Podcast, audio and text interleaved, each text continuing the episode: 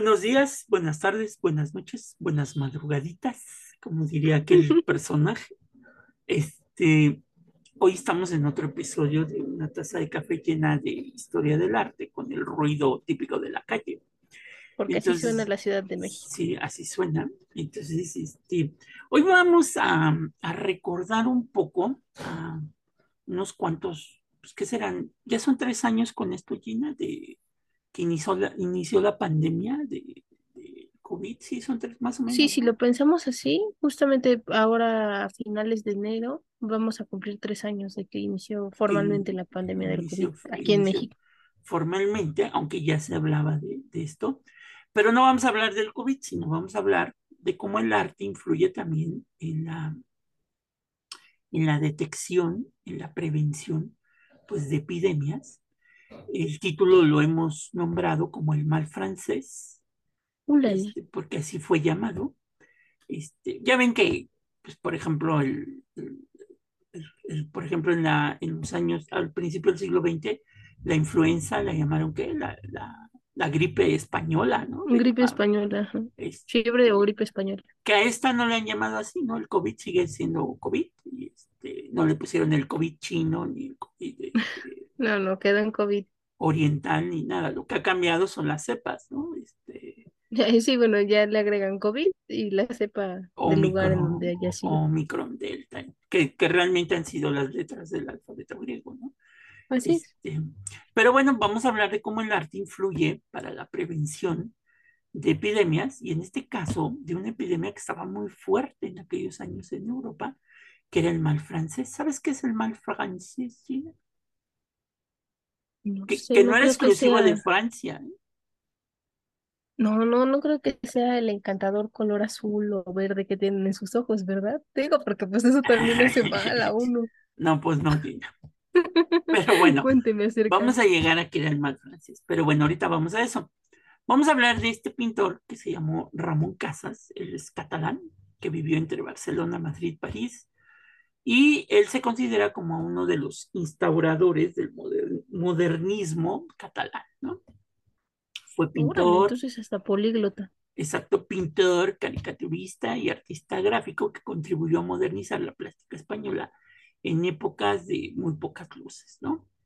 Eh, él provenía de una familia acomodada, por lo cual pudo viajar a París, donde su talento fue apreciado, y vivió además en la bohemia del Molin eh, de Galette, en Montmartre, perdón por mi Montmartre, sí. francés, ¿eh? Este, Es difícil el francés. es, es difícil. A finales de siglo empieza a desarrollar un estilo que acabaría por conocerse como modernismo y empieza a sentir que tiene más en común con Barcelona que con París, ¿no? Entonces, este, aún así, su pintura se le considera más catalana y es muy aplaudida en toda Europa. Eh, paralelamente a su trabajo como pintor, desarrolló un trabajo como diseñador gráfico, adoptando la, la, la escuela del Art Nouveau francés, que también tuvo mucho éxito. Entonces, en Barcelona, él, por ejemplo, no abandona el mundo de la noche y prácticamente se instala en Els Quatre Gats, ¿no? No sé si se diga así bien en catalán, este, que era una copia de Le Chat Noir de París. Y ahí desarrolla tertulias y exposiciones de élite intelectual y artística de la España de la época, incluyendo al joven Pablo Picasso, ¿no? Que empezaba sus pininos, el chamacón Picasso, ¿no? Empezaba ahí, antes de convertirse en la leyenda. En la leyenda. En 1915 se desencadenaría un escándalo en la ciudad cuando conoce a Julia Peraire, una vendedora de lotería, quien era Jesús. 22 años más joven que él, Ay, no, 40 y 20. 40 y 20. Entonces, este, Como 40 y dijo el 20 es una canción muy famosa aquí en México de, del gran filósofo, El este, príncipe de la el canción. príncipe de la canción, que nunca llegó a ser rey, pero sí fue príncipe, Ah, pues los príncipes son más jóvenes y guapos. este, que decía 40 y 20. Entonces, este, era una canción de él que, que así le puso 40-20. Que ha sido tan recurrida siempre en este tipo de relaciones. En- O sea, que él no lo critica, ¿no? Más bien, él está a favor de ese tipo de relaciones. de, de, de 40 y 20. Sí. Este, Y este, bueno, pues él tuvo esta relación con esta joven, 22 años menor que él, quien fue primero su modelo y después, bueno, se convirtió en su amor, ¿no? Este, eh, y obviamente pues terminó casándose con él, a pesar de la, con ella, perdón, a pesar de las presiones Bueno, ella con sociales. él, él con ella. Ella con él, él con ella, a pesar de las presiones sociales por la edad, ¿no? O sea que fue un amor prohibido, pero de repente se volvió legal eso. Se volvió legal, ¿no? Benito, los bon- bonito el final feliz. Al final de su vida no dejó de viajar por el mundo, pero su fama decreció. Casas era una de las figuras del pasado, un pintor del siglo XIX en plena convulsión, ya en el siglo XX, ¿no? Y pues bueno, de lo que vamos a hablar es de un cartel que él realizó para prevenir una enfermedad de una epidemia que estaba muy, como dirían en mi pueblo, muy fuerte en Europa, que es el mal francés. Y el mal francés no es otra cosa que la sífilis, ¿no? Ah, mire, Entonces, de esa este, enfermedad sí he escuchado, pero no sabía que se le denominaba también el mal francés. que ya llevaba muchos milenios en el mundo, este, bueno, se dice que los españoles trajeron la sífilis a, a América, ¿no? Entonces, estamos hablando que más o menos 500 años atrás, ¿no? Bien. Este, pero desde luego nadie quería ser el país exportador de la enfermedad, ¿no? Entonces, No, pues pues quién zafó no, todos. ¿no? pues sí, ¿no? Eh, se le denominó el mal francés en casi todo el mundo, este, al menos en Italia, Alemania, Ucrania y España, aunque los franceses lo llamaron el mal napolitano, o sea, en contra de los italianos. No, o sea, se echaban la bolita. Los rusos, ay, no puede ser. los rusos lo llamaron la enfermedad polaca, Y, y bueno, los polacos que les llevan en este entierro, o sea, los rusos, pero ¿por qué? los polacos la enfermedad alemana, Bueno, los japoneses la enfermedad china hasta Oriente tuvo que ver. y los Países Bajos y Portugal, pues la enfermedad española. Menos Entonces, mal, todos acordamos mejor decirle sífilis, porque eso de buscar culpables, pues está más difícil. pues sí. Sea donde sea, muchos artistas de todas las nacionalidades han padecido esta enfermedad venérea, curiosamente. O sea, artistas, pintores, escultores, pues se enfermaron en algún momento de, de- de sífilis debido pues a su promiscuidad, ¿verdad? Hay ejemplos muy claros, como el famoso músico Liszt, Schubert, este, Uy. que Que no a les digan, que este, no les cuenten, a, a Schubert se la contagió una prostituta que también inspiró la famosa Sinfonía Inconclusa. Entonces, este, pues, para que vean. ¿no? Eh, algunos literatos como Rimbaud, eh, eh, se decía que inclusive si eras poeta francés, era casi obligatorio el requisito de tener este, sífilis, ¿no? Este, pues sí, los poetas pues, pues lo hacían, ¿no?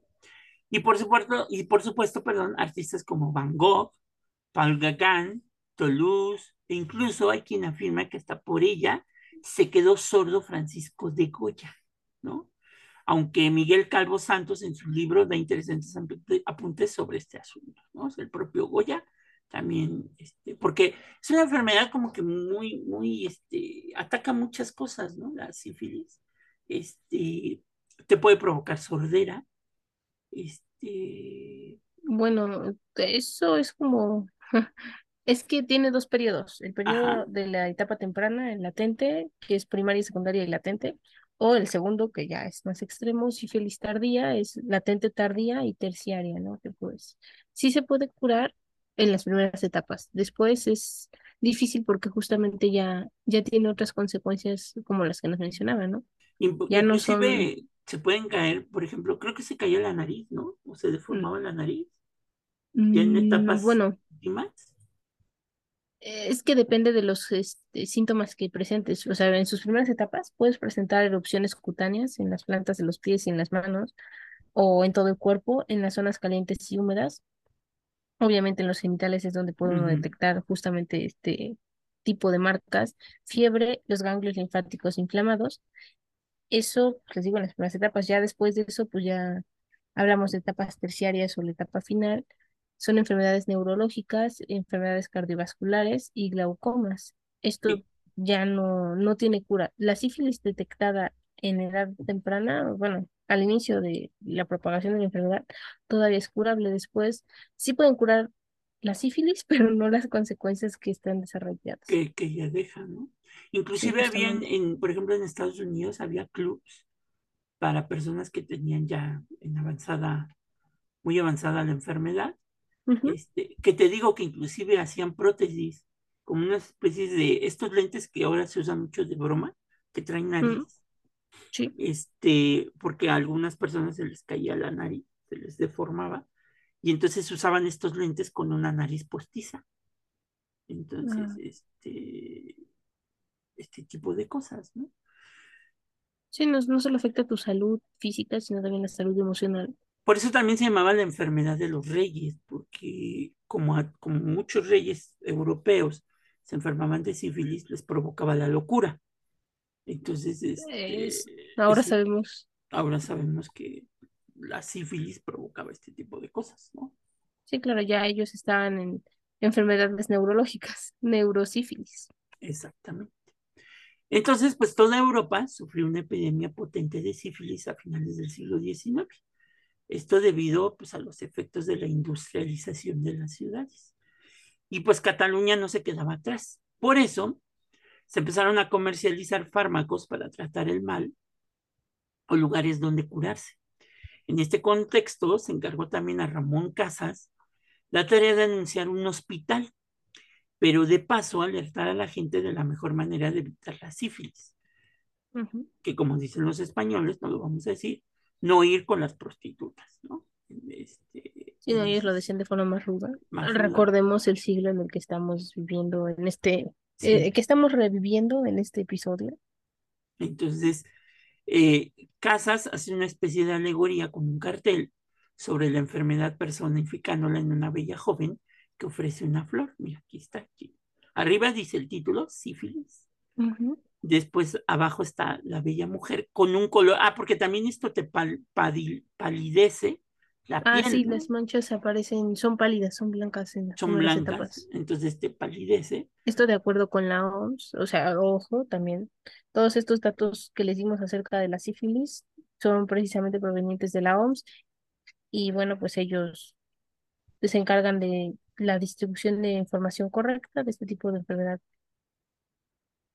Y pues bueno, presenta aquí una, un- una como dirían los españoles, una maja Este, pero tiene varios elementos muy interesantes. La mujer no está bien peinada, ya está así como despeinada, este, Sí, su que peinado iniciaba bien, pero ya no. ya como que la enfermedad ya la está afectando, obviamente. Que ofre- la piel, que está pálida prácticamente, Delgadez extrema. delgadez extrema, muestra un poco de la espalda y un poco lo- uno de los senos. Este, ofrece una flor, pero hay un dato curioso, a ver qué le ves de curioso en, en este personaje, Gina? Una serpiente en su... Exactamente, tiene una serpiente entre atrás en su espalda, entre el, pues no sé cómo la mantilla, imagino que se Ay, se me fue el nombre. Justamente ahorita se le iba a decir y se me fue. sí, una Ah, especie de mantilla.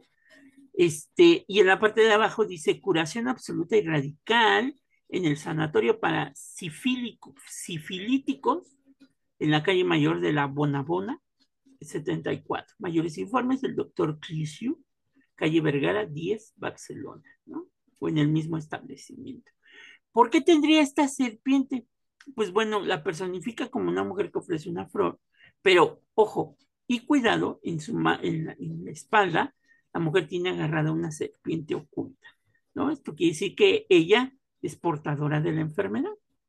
Y como es una enfermedad que a grandes rasgos tarda también en pronunciarse ujú, visiblemente, Sí, este, pues, pues nadie sabe que esta mujer pues está enferma de, de sífilis, ¿no? justamente lo que les hicimos durante las primeras etapas de la enfermedad.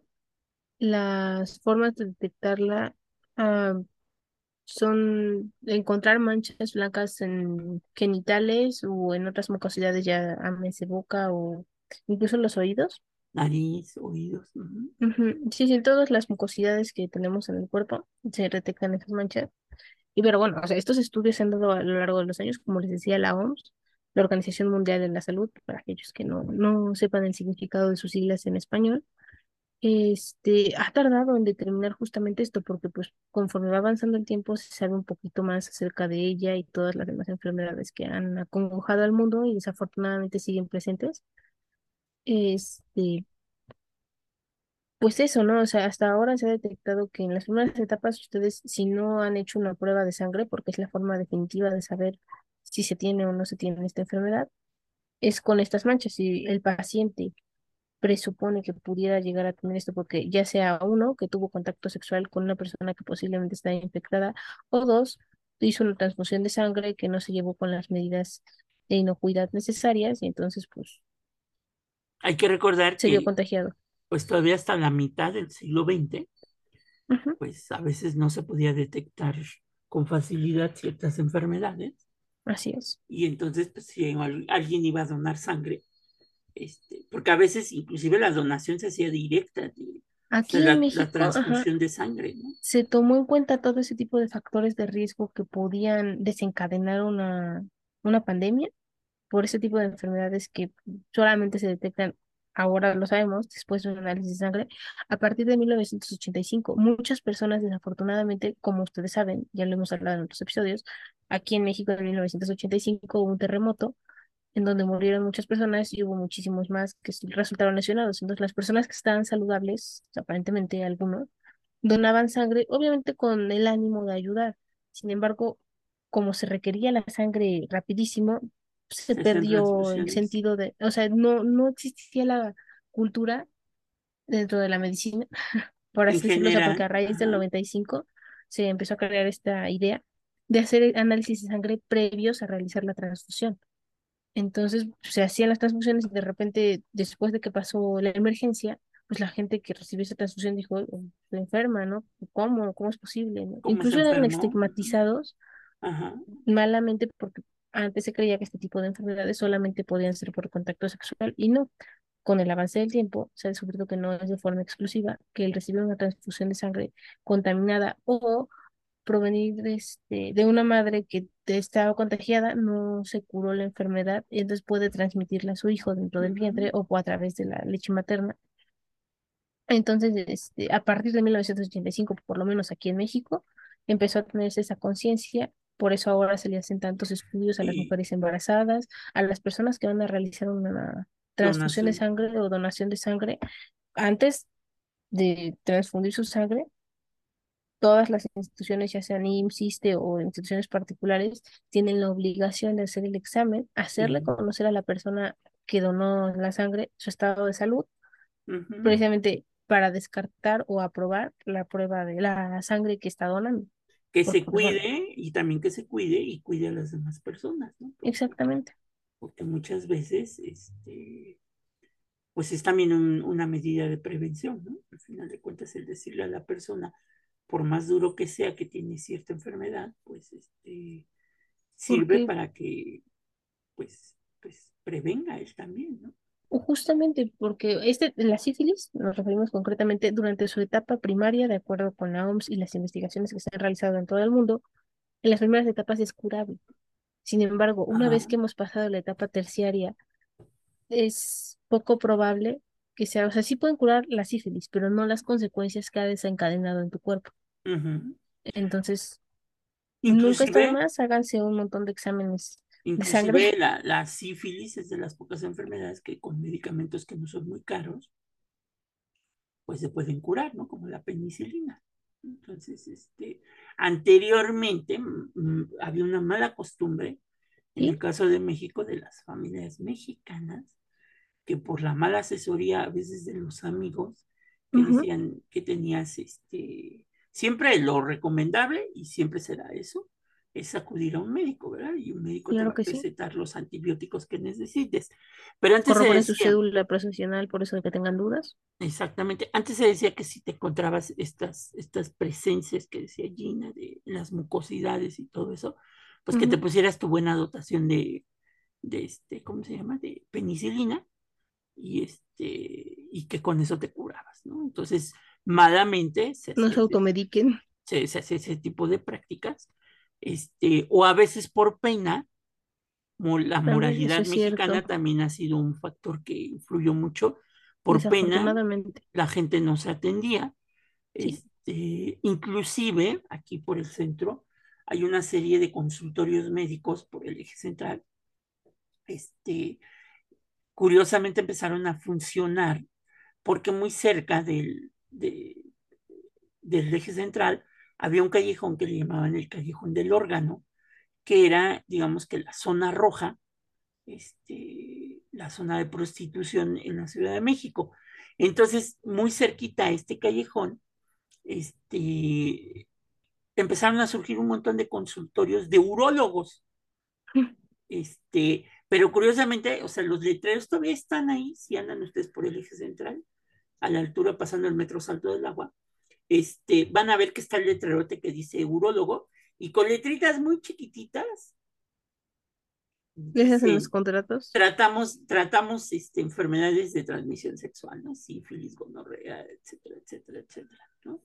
Porque la moral mexicana decía que, bueno, ¿cómo iba uno a decir que lo primero que se decía es que si uno se había contagiado en este tipo de cosas era porque había acudido a los prostíbulos o a, o a estas zonas de tolerancia en, en, en México, ¿no? Les digo, justamente, ¿no? La desinformación. Si bien es cierto que es uno de los factores de riesgos más grandes el sostener relaciones sexuales con una persona contagiada de sífilis, no quiere decir que sea el único factor de riesgo para contraer la enfermedad. Pudiste haberlo adquirido. de otra de las formas. Así que no, no, no estigmaticen. Hay que combatir este tipo de Y, y lo que decía Gina también es cuestiones. que a partir de 1985 se empezaron a hacer este tipo de cosas, de estudios, porque bueno, también sabemos que en los 80, sobre todo en 85, 86, comenzó otra Ujú. pandemia que todavía está vigente en, en el mundo, que es la pandemia de eh, el VHI, de- de- de- del SIDA, y entonces, por eso también, ahora ya no, porque también se tomó, no sé, Gina, a lo mejor legalmente lo sabrá, porque se tomó como discriminación, se decía que, por ejemplo, las personas que tuvieran tatuajes no podían donar sangre, ¿no? Exactamente. O sea, como les digo, desde 1985 ha venido este cambio en donde sí ya se hacen estudios.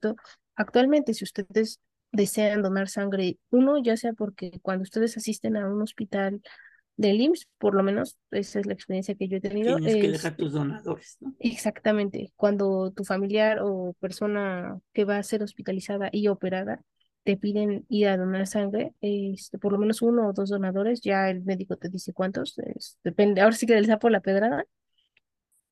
Eh, dentro de los requisitos que marca el Instituto Mexicano del Seguro Social para los, las personas que acudan a donar sangre de forma voluntaria, es, si se la realizaron tatuajes, por ejemplo, sí pueden hacérselo porque justamente como les decía, previo a donar sangre, a ti, al estudio. individuo, le hacen un estudio de sangre. Entonces, no corran ningún riesgo. Usted, es más, es un beneficio que te dan al momento de ir a donar sangre, porque con un estudio de sangre, en caso contrario, pues ustedes lo tendrían que pagar. Aquí no lo pagan. que también el ahí puedes adquirir, perdón, ahí también puedes adquirir con, no estamos tampoco estigmatizando, Pero si van a ponerse un tatuaje, vayan a un lugar eh, donde haya cumpla con las medidas un necesarias. aseo y una, ¿cómo le llaman cuando, este, Asepsia, una asepsia? Este, que todo esté esterilizado. verifiquen, verifiquen que todo esté esterilizado, que las jeringas que utilizan las abran ahí delante de ustedes, este, y pues tomen conciencia de que si no lo hacen en este tipo de lugares y van pues al puesto de la esquina, pues este, tomen conciencia de lo que puede pasar y poner en riesgo su, este, su salud. Su salud. Ahora creo que sí, nada más el único impedimento es que no te lo hayas puesto Dentro de los, ocho, ah, 15 días más o menos, ¿no? sí, dan un mes. O sea, si ustedes se han puesto, bueno, la última vez que chequé esos datos, eran de uno a tres meses de acuerdo al tamaño del tatuaje, una cosa así, no me acuerdo exactamente bien porque pues, bueno, no tengo tatuajes. Este, decía que tenías que tener ese periodo, o sea, tú llegas, les dices y te dicen así como, ah, ok, está bien, y entonces te dan una causa de exclusión, ya si quieres volver después, adelante, ¿no? Si no, pues ya Que, cumpliste con haber ido. que por eso antes se prohibía que las personas que tuvieran tatuajes o piercings o estas cosas que de repente se ponen en el cuerpo, este, estos este, objetos, se decía porque pues normalmente la gente no, los, no se ponía en lugares establecidos, sino inclusive los tatuajes anteriormente se hacían con la misma aguja.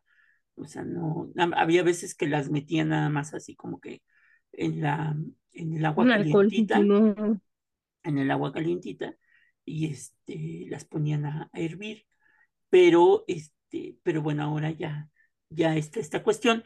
Y este, este tipo de, pues de publicidad pues hacía que, la gente, digo, aquí, si, si nosotros vemos el cartelón, pues también está un poco estigmatizando, ¿no? Porque, Allá voy, sí. Porque las mujeres, que bueno, en ese momento la ciencia había detectado desde el punto de vista antropológico que en los lugares de prostitución, pues era donde había más casos, obviamente, de enfermedades de transmisión sexual, aunque sabemos que, bueno, este, cuando una gente se convierte digamos, en portador de la enfermedad, pues puede contagiar pues a los miembros de su familia, este, en este caso, ¿no?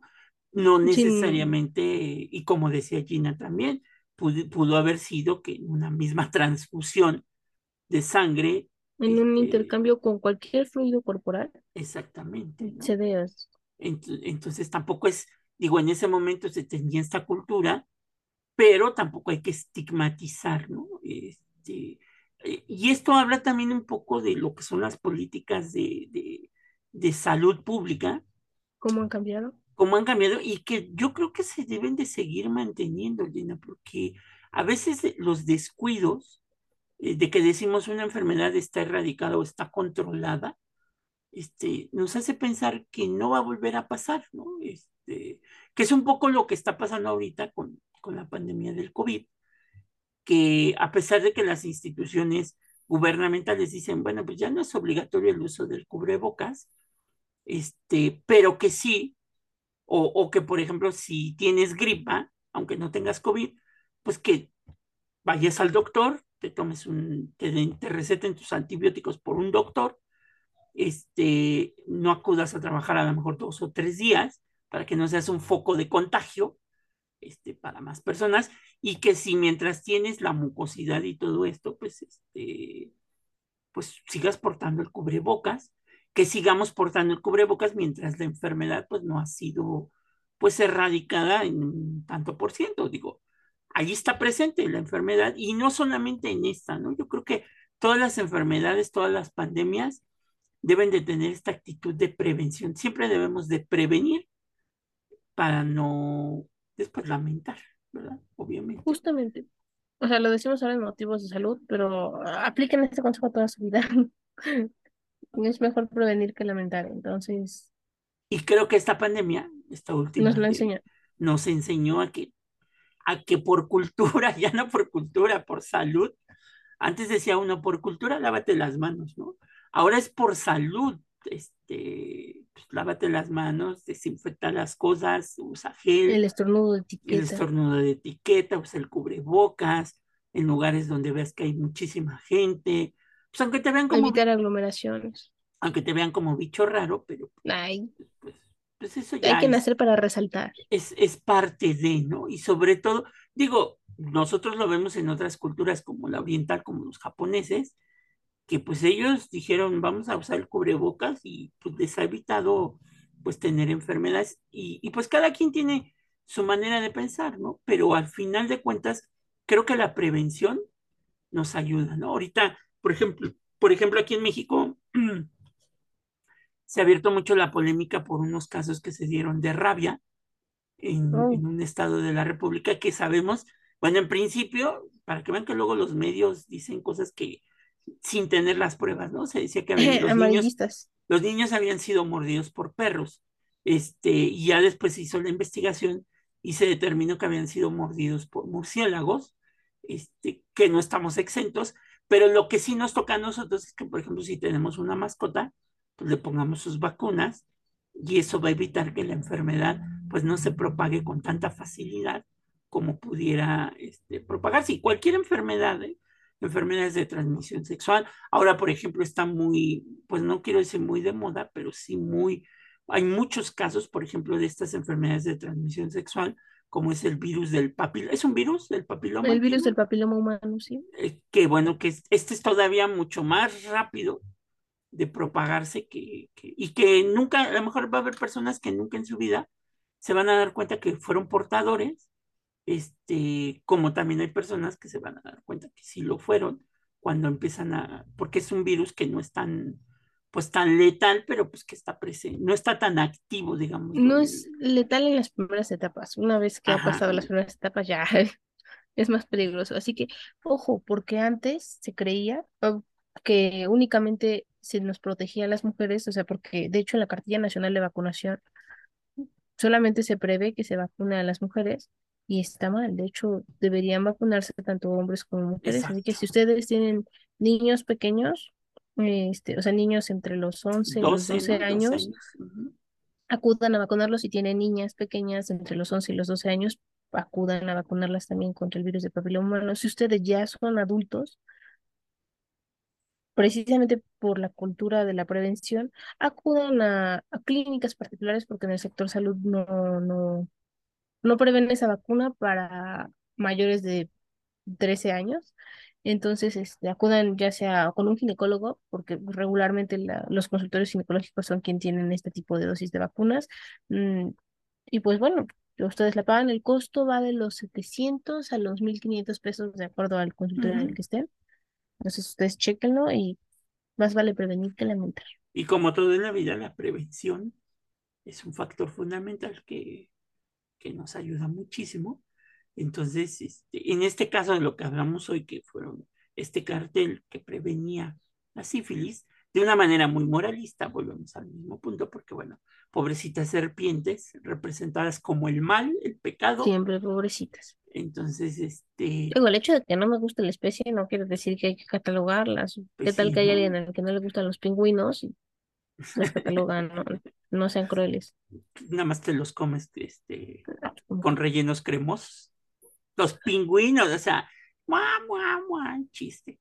Pero Ay, bueno, no quiero decir porque si no vas a decir, ya dijo una marca. Pues no, nada más dije que los comes no, no con relleno cremoso.